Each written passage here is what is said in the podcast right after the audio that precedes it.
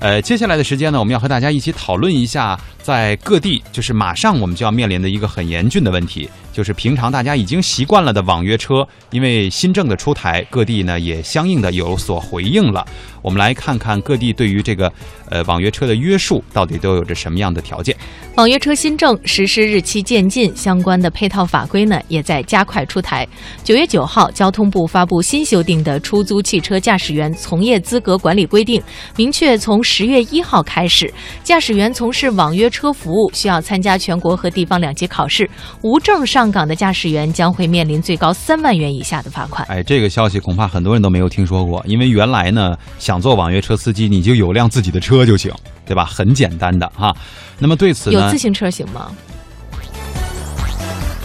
有人叫也行。哎，滴滴自行车。对，对此呢，很多网约车公司都回应说将清理不合格的驾驶员。那么有一种说法认为说，伴随着新政的临近落地，未来针对驾驶员和车辆的资质、数量等方面的管理呢，也许将进一步的加强。那么网约车平台企业的运营成本也可能上升。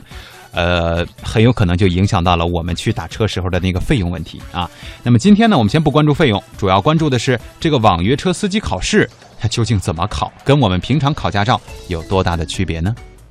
按照新规要求，出租车驾驶人准入门槛包括取得相应准驾车型机动车驾驶证，并具有三年以上驾驶经历，连续三个积分周期没有记满十二分，没有交通肇事犯罪、吸毒、酒后驾驶、危险驾驶记录。无暴力犯罪记录，同时要符合各城市人民政府规定的其他条件。确保符合条件后，驾驶员必须参加包含全国公共科目和区域科目考试在内的出租车驾驶员从业资格考试。北京出租司机王师傅认为，考试中政策法规、道路情况等内容对于日常工作很有必要。嗯，因为他们在好多方面，你比如说这个法律法规啊，还有这个行业上或者北京地理、人文，没有要求。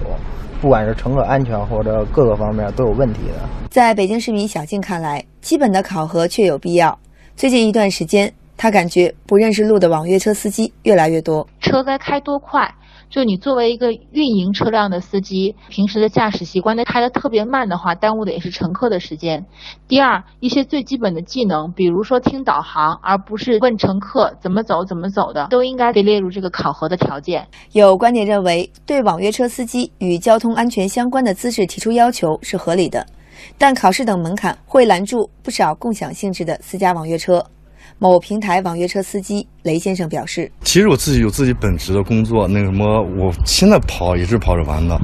我也了解了一下，感觉这个考试太麻烦了，什么还要考试，还要注册，还有什么继续教育什么东西的。那如果这么麻烦，我肯定也就不跑。”对于新规，各网约车公司均作出反应，称将对平台内不合格的驾驶员进行清理。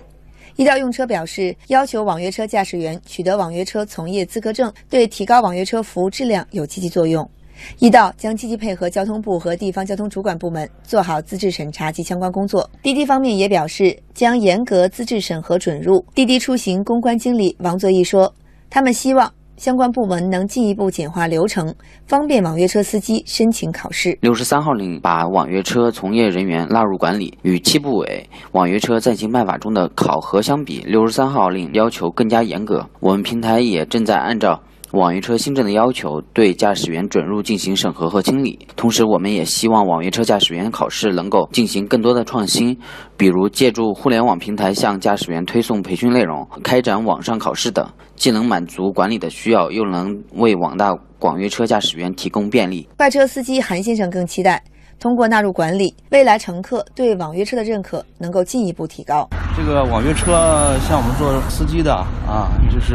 怎么说呢？呃，有的时候也会遇到这样那样的事情。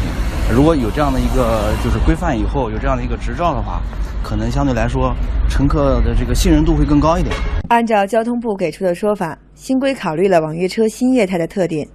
网约车驾驶员注册及注销可以通过平台公司向发证机关所在地出租汽车行政主管部门进行报备完成。目前还在和公安部门积极协调，通过信息化手段对当事人提供承诺材料予以核实，最大程度为申请当事人提供便利。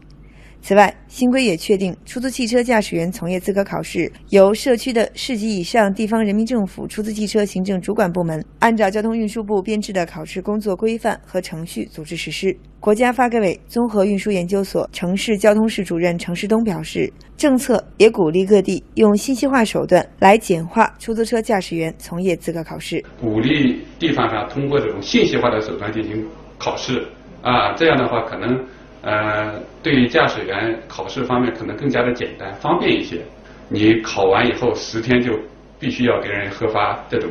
啊这种证书啊，我觉得这从简政放权的角度，我觉得也有一个比较好的一个体现。